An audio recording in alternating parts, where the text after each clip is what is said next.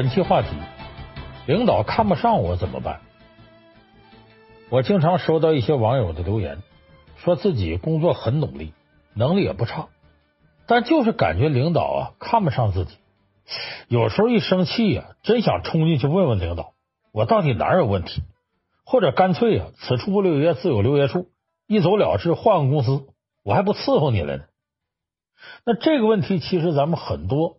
刚入职场或者在职场混了一些年的朋友啊，都有这样问题。就领导看我不顺眼，他看不上我，到底怎么办？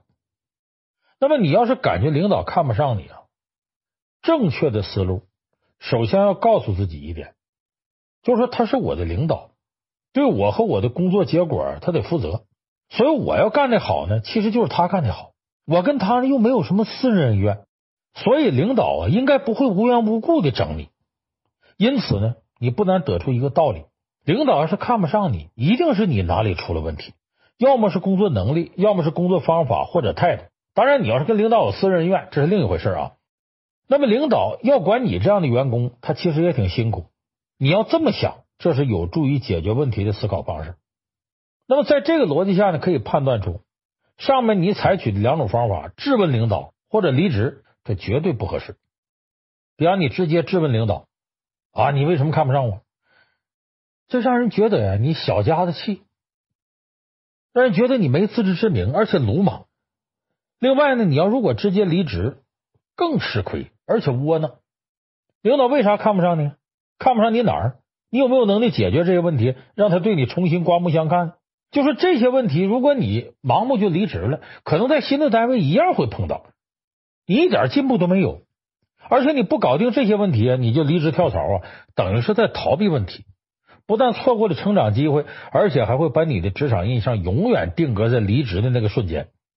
即使你有一身上天入地的本领，哎，你到个新单位，人家考虑你以前的事儿，也会认为啊，你就是不行，就是有毛病。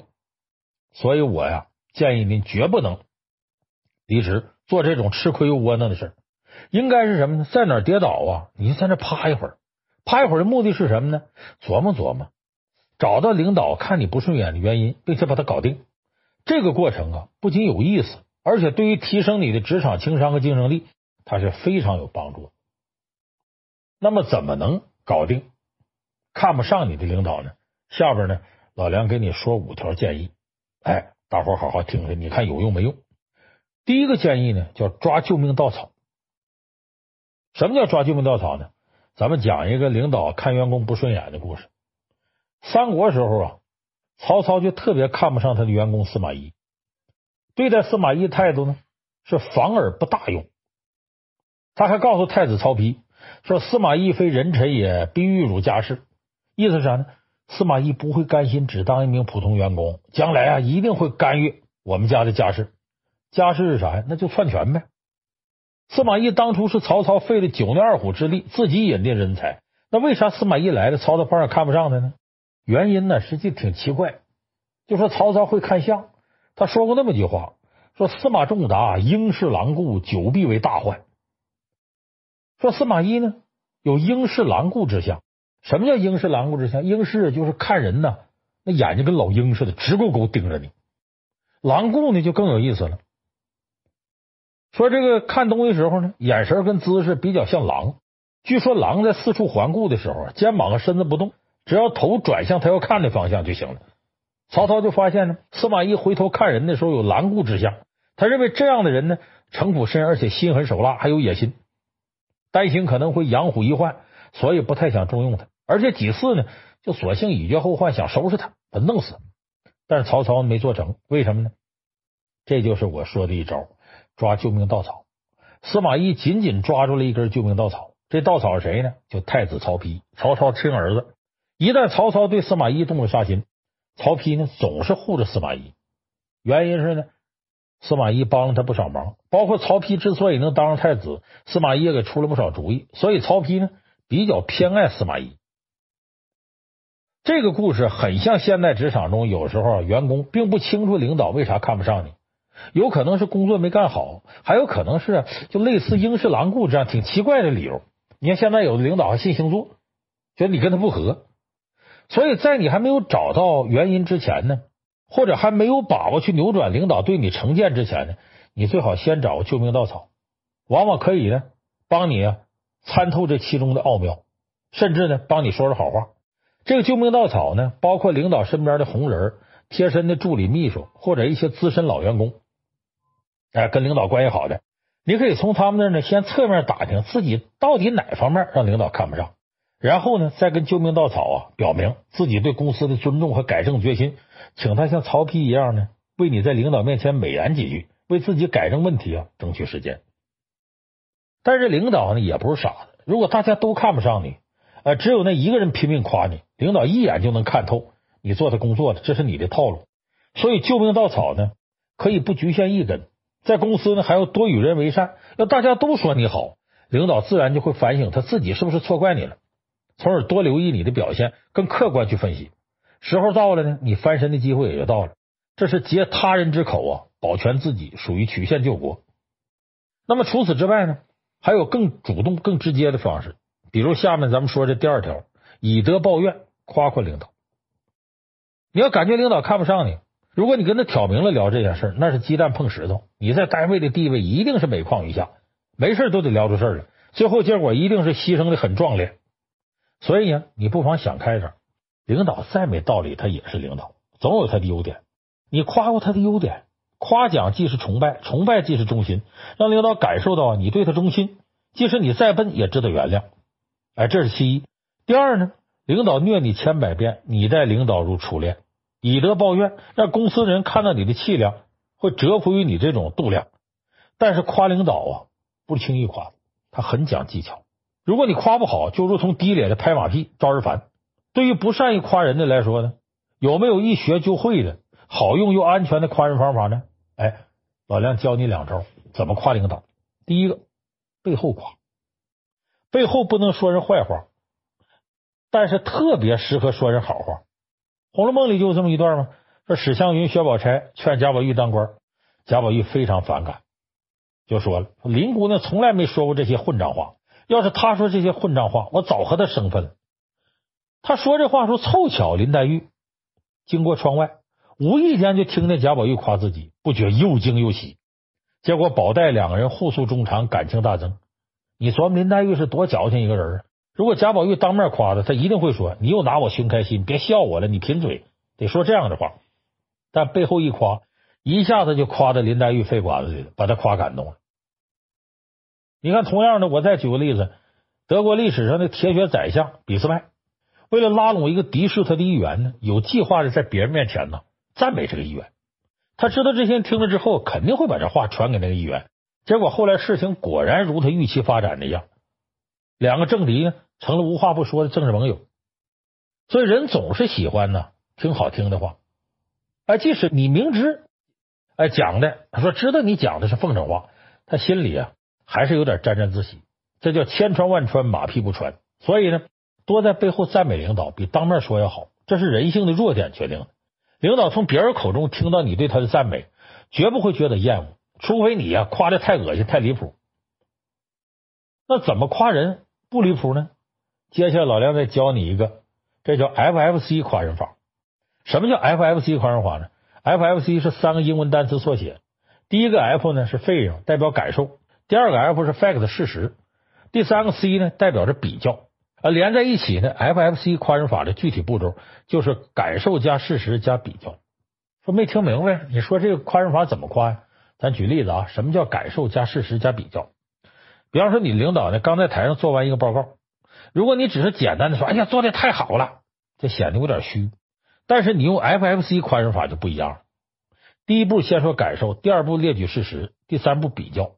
第一步你先说，哎呀，领导啊，你你报告做的太棒了，这是你感受，就第一个 F。然后再说呢，你整个过程啊全程脱稿，连个分都没打，一个停都没有。这个呢是第二个 F，就事实。最后呢，你说这个字母 C，就是比较。怎么说呢？哎，你看领导，你前面做报告那人就特别紧张，全程都在看稿子，还说的崩瓜掉字儿。你看整个联系起来，FFC。哎呀，领导太棒了，你全程脱稿，一个停顿都没有。前面那个做报告就不如你，紧张不得了，紧着在那看稿，说的不行。你看连续 FFC 的夸人，是不是就显得走心多了？领导这时候对你再不顺眼，他心里也会觉得哦，你在关注我，还挺崇拜我。慢慢的呢，他对你的好感就有了。所以要夸人的时候呢，大家不妨试试这个 FFC 夸人法，感受加事实加对比。您记好了，这个可挺重要。那么找救命稻草呢，跟夸夸领导这两种方法呀，属于治标的方法。要想彻底改变领导看你不顺眼的局面，还要标本兼治，得治本，从根本上改正自己的问题。但是你切记，改正自己的问题的过程，认错要少，改错要巧，这是高级的改错方式。说什么叫认错要少，改错要巧呢？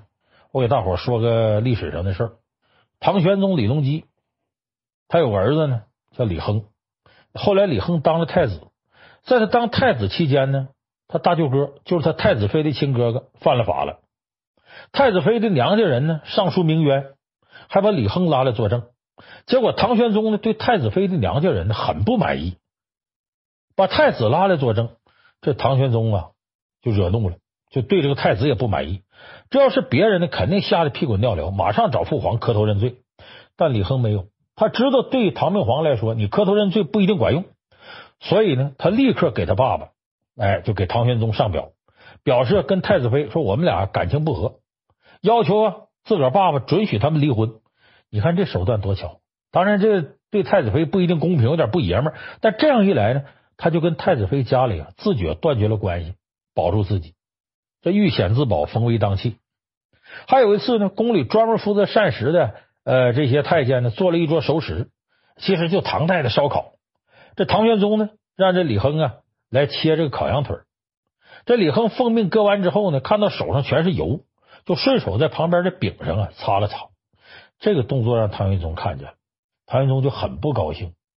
这你这干嘛呀？这饼一会儿我可能得吃呢，你往上擦这油，这什么意思啊？这时候李亨就知道父皇看他不顺眼，所以他随时都在留意皇上的表情。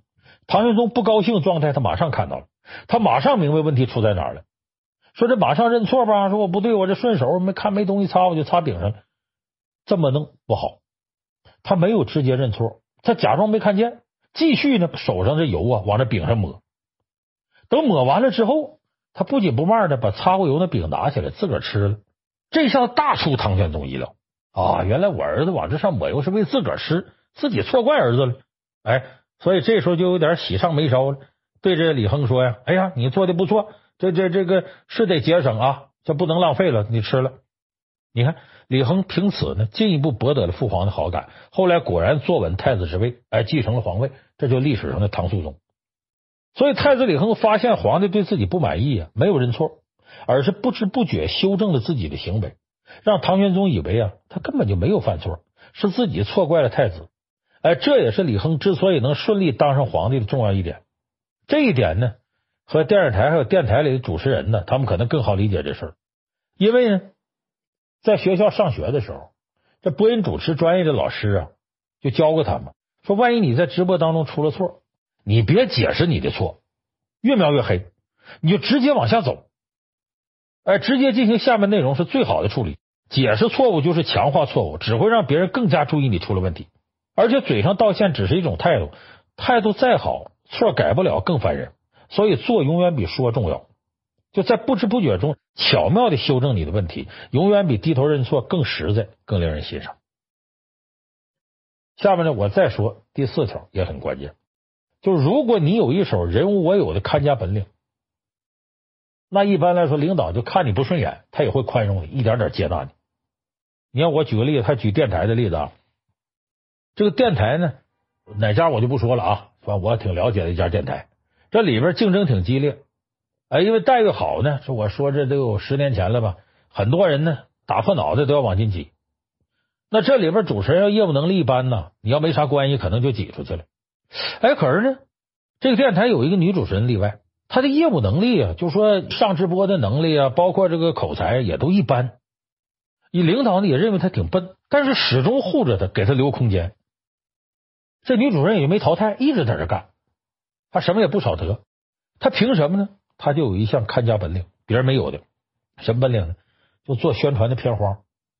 咱们有时候你听电台的，就经常有那么很短一段音频，呃，说电台某个节目或者整个电台的一个整体风格，这就宣传片花。这个女主持人的本领就是做这类片花做的特别好。她不但听众喜欢，而且只要她出手，基本上就会横扫各种这个短音频片花的大奖。就连中央人民广播电台专家都竖大拇指点赞，说她确实厉害。所以她几乎承包了这家电台呢全天节目的这种宣传片花，也借此大大提升了整台节目的品质和收听感受。所以他虽然呢同事很多人排挤他，但他要挺不住的时候，领导就会想到这一点。他走了不行，还得指他做片花呢，就挺身出来保护他，还会包容他错误。这是因为电台呢需要他这个看家本事。其实咱们前面说那司马懿呀，他也属于这种有看家本领的，要不然曹丕呢也犯不上一直保护他，为了他连亲爹的话都不听。所以领导要看不上你，只要你有一点看家本事能自保，别人替代不了的，你起码可以暂时高枕无忧。那有的朋友说的说你像刚才说那主持人和司马懿，这都属于人才。我们大部分都是普通的不能再普通的人，也没啥看家本领，那怎么办呢？的确，看家手艺啊，你学是学不来的。但是有一种本事，只要你想超过别人，还是可以做到的。什么呢？就是工作态度，就人有你精的工作态度。就虽然咱们水平一般，但咱比别人认真呢。所以第五条要有人有你精的工作态度。咱们这个世界上聪明人不多，但成功的人很多，说明不够聪明也能成功。那靠的是什么呢？就是一种专业精神。哎，一件事呢，很多人都可以做，但他做的最好，也能让领导刮目相看。你看，我举个例子，今年的香港金像奖，他颁给了这么一位得奖人。这个什么奖呢？叫专业精神奖。一九九零年香港金像奖加的，他表扬的是为香港电影出力啊，呃，那些资深演员或者幕后制作人员。二十几年的这个奖项获得者都是灯光师啊、电影海报插画师这些工种。结果今年，哎，四月十五号晚上，这个奖项获得公布的时候啊，就是专业精神奖，全场掌声雷动。颁给谁了呢？一个六十八岁的老年妇女，叫杨荣莲。她得奖的时候，成龙都从国外飞回来给她颁奖，还帮她调整话筒。第二天，各大媒体重点报道都不是男女主角，而是她。那么，她这专业精神奖是靠什么得的呢？他干什么的呢？这莲姐呀，他说出有点不可思议。他的工作不属于主创，也没有任何技术含量，人人都能干，但是没人比他干得好。什么呢？叫茶水工。茶水工是干嘛呢？就是在香港的片场啊，统一管理导演和主要演员喝水问题的岗位。导演一喊停，茶水工得马上把水杯啊准确无误的送到各位演员手里。就你得知道这个杯子是谁的，这个演员爱喝什么，这个导演喜欢什么。所以开拍之前呢，茶水工呢得把水杯啊统一收回到自己篮子里，然后沏茶或者咖啡，等着下一次休息的时候再送到大家手里。那这么生活化的工作，你看起来是个人都能干。这个莲姐凭什么得金像奖呢？其实金像奖今天是第一次把这个奖颁给茶水工。这个莲姐在上个世纪八十年代就进入了香港电影圈，她入行三十多年，靠的是什么获得香港电影圈的尊重呢？你看。他刚入行的时候，剧组告诉他，只要管导演跟主演的茶水就行。但是莲姐一看呢，这片场这些人呢，包括一些配角、一些其他的摄像什么的都很辛苦，所以他觉得其他人也该被照顾，所以主动要求啊，负责更多人的茶水。但活干的多，但每天赚的钱还不变，那剧组成员当然高兴了。但这里面就有个问题，别的茶水工啊，都是在水杯上写上人名来分辨哪个杯子是谁的，但是莲姐不认字儿。所以她负责的水杯越多，她的工作难度就越大，等于是一边工作呀，她一边得学生字。所以莲姐告诉大家，一定不要写英文，因为她实在记不住。就这么三十年来，她没出过一次失误，而且莲姐能准确记住每个明星的喜好，不同的季节提供不同饮料，冬天的热咖啡，夏天的冰咖啡都恰到好处。她在片场也被导演骂过，但事后他都会说：“我知道导演骂我不是因为看我不顺眼，是导演压力大，心情不好，我不会在意的。”所以，香港电影干了这么多年，做过茶水工作的人呢，呃，相当多。但是，能像莲姐这么一样用心的人，没有第二个。这就是金像奖把专业精神奖颁给他的原因，不是别人不专业，而是他更专业。在他刚入行的时候，也有人看他不顺眼，说你这这这个女的啊，中年妇女又矮又丑，还不识字。但是，莲姐凭着过人的专业精神，征服了一个又一个剧组，也征服了全香港电影人。所以说，领导看不上你啊，没有关系。如果你自己没有一技之长，也不是情商爆表、善于沟通，那至少要让自己比别人更用心。用心的员工总会征服爱挑剔的领导。所以工作中啊，遇到看你不顺眼的领导，看不上你领导，你不妨试试我上面说这五条，积极的去解决问题，改变自己不是为了取悦老板或者迎合谁，而是为了自己的成长。就像生物学法则里讲那样，适应性最强的生物才有可能生存到最后，成为最后的胜利者。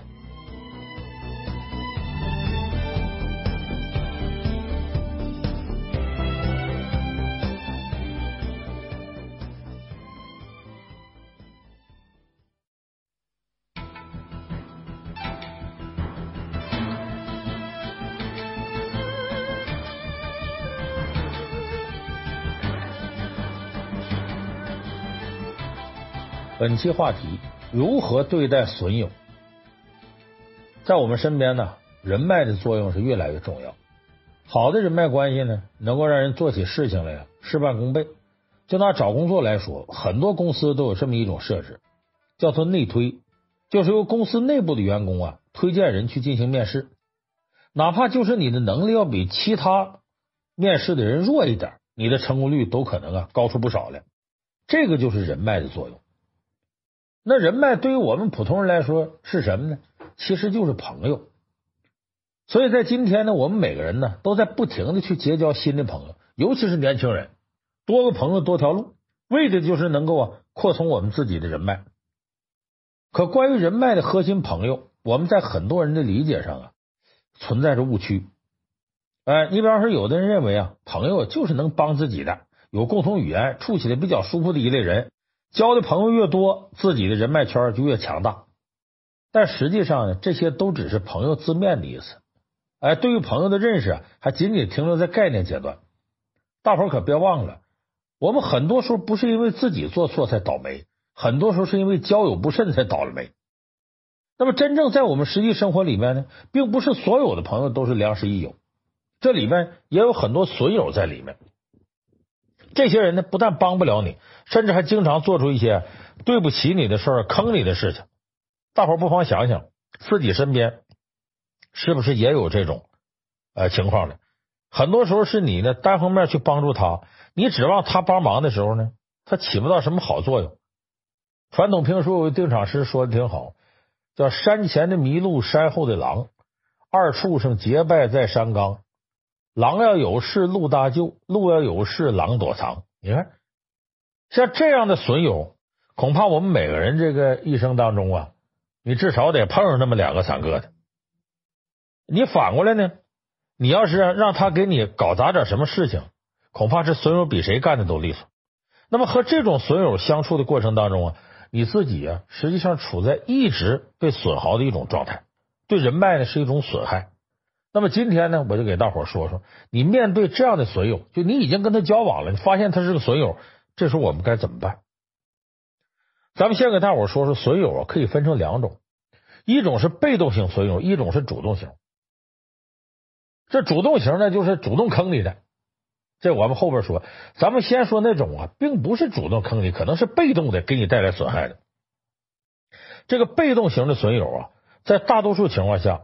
或者对大多数人来说，他并不能算是真正的损友，甚至对别人来说呢，可能他起到的正面作用还很大。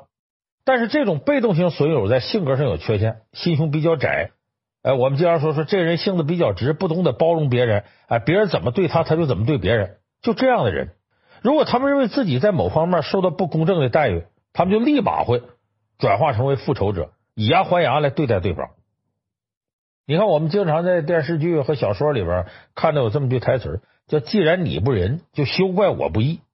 这种就是被动型损友，就他可能因为你某些事触动他了，或者损害到他了，他就变成一个复仇者来报复你。就你不仁，休怪我不义。所以，被动型损友，咱们接触过程当中，你要先想想，他为什么坑你？是不是你前面有什么事做的不好？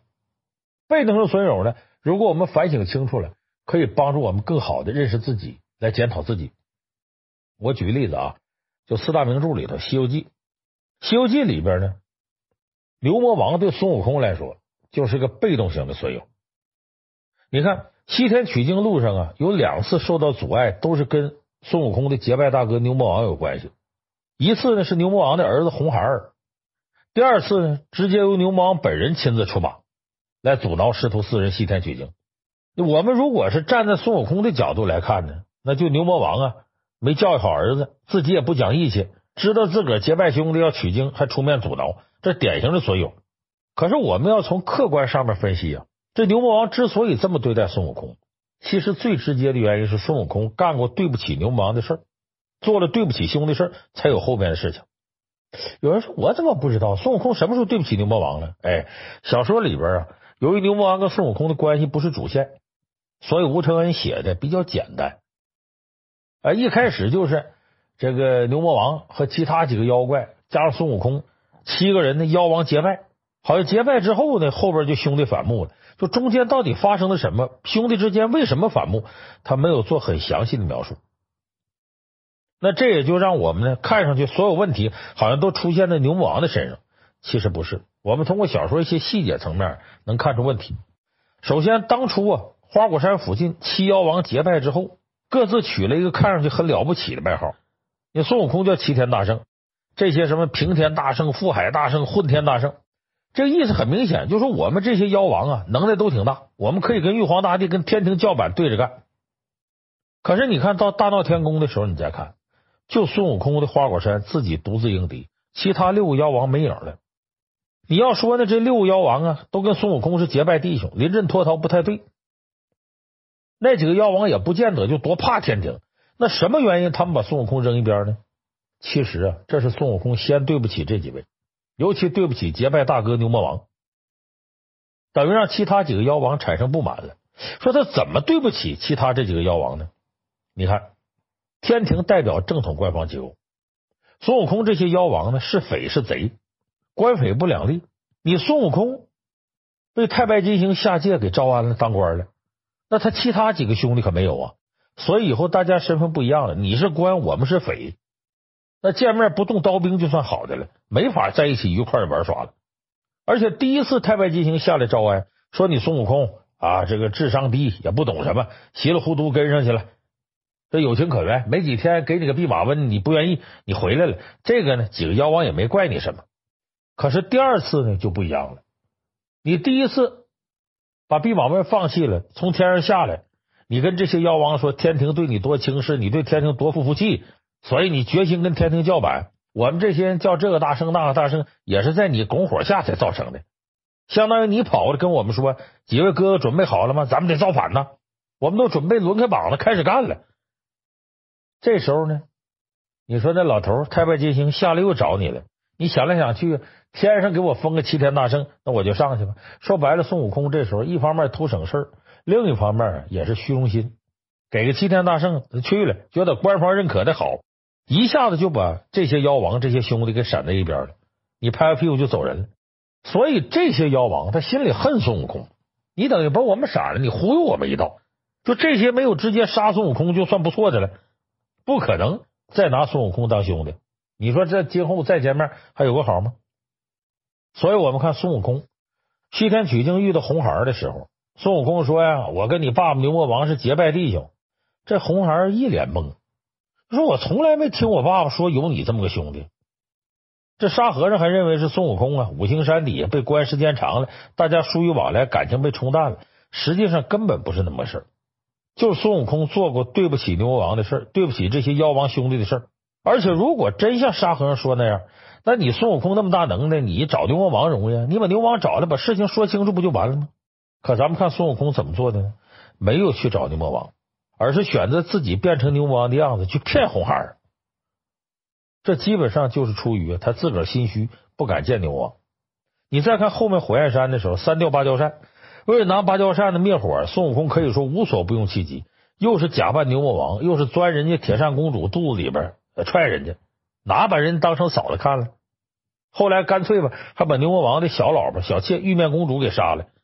你说你孙悟空这么对牛魔王，那也就别怪人家不顾兄弟情谊跟你翻脸，处处阻碍你取经。所以这时候我们看牛魔王看起来是个损友，他其实是孙悟空被动的损友。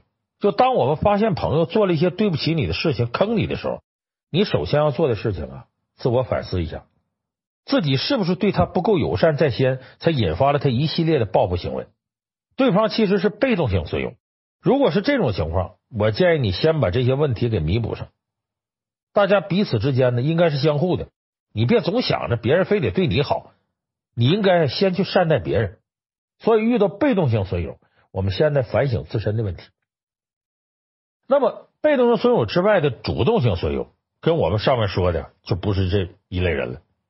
这个主动型损友这类人，几乎都是单纯的自私自利，或者是成长环境的原因，或者是他们遭遇某些事情，导致他们一切行为的宗旨都围绕着自己来制定。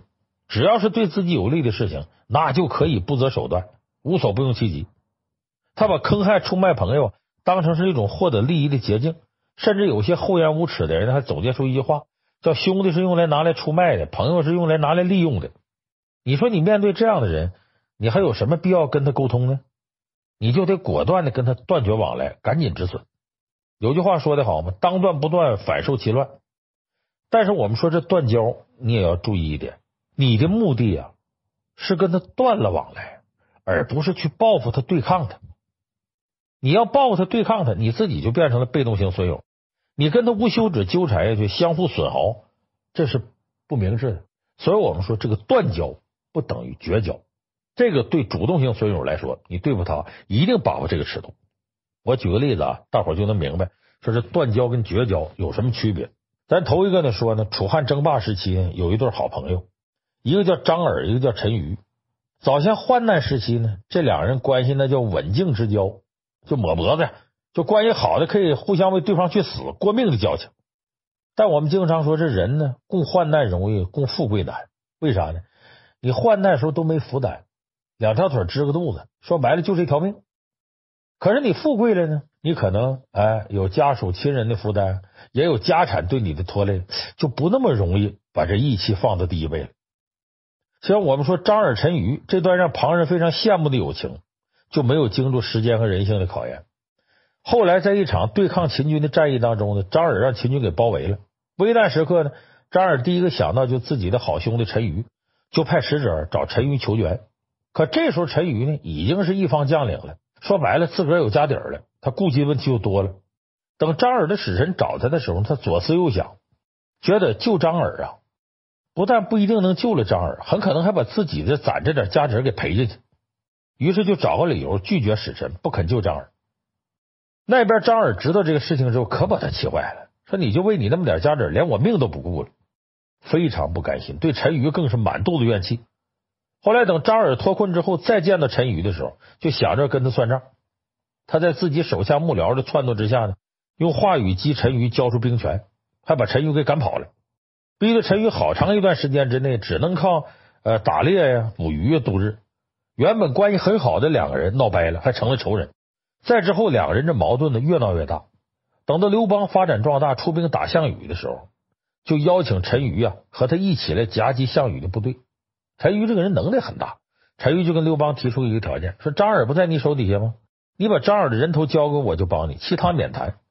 这刘邦没办法呢，就照陈驭说的做了，最终打败了项羽。陈驭帮他忙了，但陈驭没想到的是，刘邦当时杀的呀是一个跟张耳长得很像的人，真正的张耳没死，不仅没死呢，这张耳后来啊还跟着韩信反过来讨伐陈驭，最终呢把陈驭给杀了。你看看。这就我们说的绝交，因为不甘心自己受到坑害，想要报复回来，结果你绝了对方的后路，也断了自己的后路。虽然少了一个损友呢，却给自己制造出一个更麻烦的仇人出来。那损友对你损害再大，他毕竟他不如仇人的危害大。所以说这个不能绝交，这种情况你可以断交。那么真正的断交是什么样的呢？咱们再举个断交的例子，《隋唐演义》里边有个大英雄。啊，山西滁州天堂县二贤庄庄主单雄信，南七北六十三省绿林总瓢把子。这个单雄信为人呢，很仗义讲义气，不管是江湖上呢，谁有难，他能帮就帮。你看秦琼落难的时候，他站出来了，出钱呢，出人帮助秦琼渡过难关。后来知道秦琼啊要起兵反隋，毫不犹豫放弃掉自己家产，跟兄弟一起干。可大伙都知道，当时啊，诸侯里边只有李世民是个明主。可单雄信偏偏跟李世民有仇，他哥哥呀被李世民他爸爸李渊呢给误杀了，这就导致单雄信呢不可能像他其他兄弟贾家楼三十六结义、瓦岗寨那些兄弟一样投靠到李世民麾下，那怎么办呢？他只能在剩下的矬子里边八大个投靠了洛阳王王世充。等到李世民呢为了吞并天下，带兵打洛阳的时候，这李世民自个儿大意，跑到山顶一个花园去溜达去了，正巧让单雄信发现了，这千载难逢的机会，他可以杀李世民报仇。单雄信追着李世民就要杀他，这时候李世民身边啊就带了个文臣，谁？徐茂公。贾家楼三十六结义，徐茂公呢也算是呃单雄信的哥哥。那是大爷魏征嘛，二爷秦琼，呃，三爷徐茂公，四爷程咬金，五爷单雄信，这是头哥五个。这徐茂公为了自己的前程和仕途呢，扑上来拽住单雄信袍子，说：“单二哥呀。”你给兄弟点面子，你别杀我家主公。单雄信说：“这可不行啊！他爹杀了我亲哥哥，我杀的天经地义。”这徐茂公拽着单雄信袍子不放，说：“咱们贾家楼结拜，念在你我兄弟情分上，求你了，别杀我家主公。”单雄信说：“你怎么这么自私呢？为了你家主公，我为了我家哥哥，咱们算各为其主，咱俩割袍断义吧，以后不做兄弟了。”史书上记载，这时候单雄信拔出佩剑，斩断自己长袍，追李世民去。这叫什么？割袍断义。想必单雄信这时候很清楚，哎，你为了你自己的主公，你不管我哥哥的仇，咱们之间也没什么义气可讲。他这段呢，就比张耳要干脆的多。哎，其实我对你们的恩呢，你们也不用还了。你们对不起我，我也不计较了。大家既然道不同，不相为谋，从此之后视为路人，谁也不欠谁的。哎，这就让他免除了自己继续受到损友的坑害，也不会继续在这段关系里纠缠下去。所以单雄信这种当断则断的做法呢，没有让自己和兄弟们的感情啊被无限制的消耗。所以单雄信后来锁五龙之后死了，他当年的兄弟对他只有怀念跟愧疚。所以当我们在面对这种主动型损友的时候，你说你想要报复回来，这基本的不太现实，因为他出卖你坑你，可你真不一定有什么机会能反坑回来。尤其对现在的我们来说呢，你打他一顿吧，这违法不值当。最好的办法其实就是三个字：断舍离。你断的果断，舍弃不必要的情感，体面的离开。这样的话呢，你不至于说呃再跟他继续纠缠下去，给自己带来更大的损失，也能够给自己跟对方啊留一定的后路。有人说这主动型损友你还留什么后路？哎，你可别说这个，主动的留一条后路啊，今后保不齐什么时候还会有用。说怎么有用呢？就不论是被动型损友还是主动型损友，有时候啊。他坑完你，做了对不起你的事之后啊，他保不齐哪天突然想开了，他会为这事后悔，可能回头啊主动来找你求和。这时候我们要是之前呢，你一点空间都不留，把你们的关系给做成仇人了，那他即便是后悔，也只能硬着头皮跟你对着干。所以这就叫江湖留一线，日后好相见。别把事做绝了。如果对方是真是心怀歉意，有意识要和好，咱们也应该大度点，哎，放下心里的芥蒂。别揪着原来的小辫子总不放。咱们以前节目给大伙儿还挺细的说过一个事儿，可能很多朋友还记着。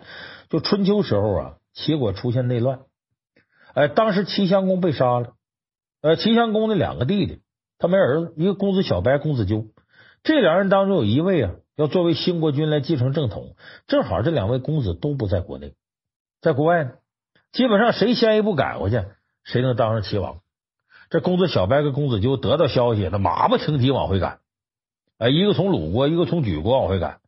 这时候，公子纠的兵马呢，分成两路，一路是公子纠玩命的往齐国临淄跑，另一路呢，公子纠的手下由管仲带队去伏击公子小白这个竞争对手。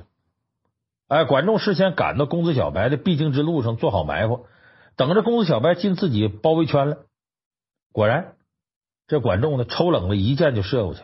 公子小白腹部中箭，就倒在马车上。管仲以为公子小白给射死了，哎，就慢慢悠悠就回去了。没想到呢，这公子小白呀是诈死，为了麻痹公子纠，那一箭射他腰带上了，所以他装死呢，让对方放松警惕。那边慢慢悠悠回去，他可快马加鞭往回赶。结果公子小白呢，提前到了齐国临淄，就成了后来的齐桓公。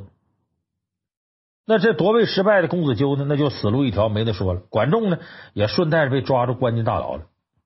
那个时候的人呢，有个特点，就对于自己一腔才华呀，能不能得到施展，看得比名节都重要。因为这管仲啊，这是大才呀，不甘心自己把这一身能耐带到棺材里边，哎，就是求自己的好朋友鲍叔牙。呃，鲍叔牙呢，就替他向齐桓公表示，我愿意弃暗投明，帮着你做事。这齐桓公想来想去呢，当初他一箭差点没给自己射死，杀了他是天经地义。可这样的话呢，对自己也没啥好处，就死个仇人呗。但不杀他呢，把他收在手下呢，那才华就为我所用了，这买卖不亏。就这么就答应饶了管仲，而管仲呢，也被齐桓公啊宽广的心胸感动，尽心尽力的辅佐齐桓公。哎，最后呢，这齐桓公成了历史上有名的这春秋五霸之首，管仲呢也成了一代名相。那齐桓公这么一个尽释前嫌的决定呢，最后成全了自个儿，成全了管仲，可以说是个双赢的结局。当初要是齐桓公坚持要报复管仲的话，那结果可能就另一样。而且齐桓公晚年情况也恰恰说明这一点。管仲死了之后，没人帮他，结果他自己呢饿死在宫殿里，也没人管。所以损友要是主动来和好的话呀，那么自己跟他过去的恩怨能放下就放下，一笑泯恩仇呢也没什么不好。最后呢，我总结一下今天呢咱们说的内容：误交了损友，还被他给坑了，该怎么办呢？一共分三步走。第一步呢，先确认自己有没有做过对不起对方或者对他不友善的行为，有则改之，无则进入到第二步。第二步是什么呢？果断的跟对方划清界限，摆脱彼此之间的相互纠缠，并且要体面的离开，一定要体面的离开，不要跟他弄成仇人。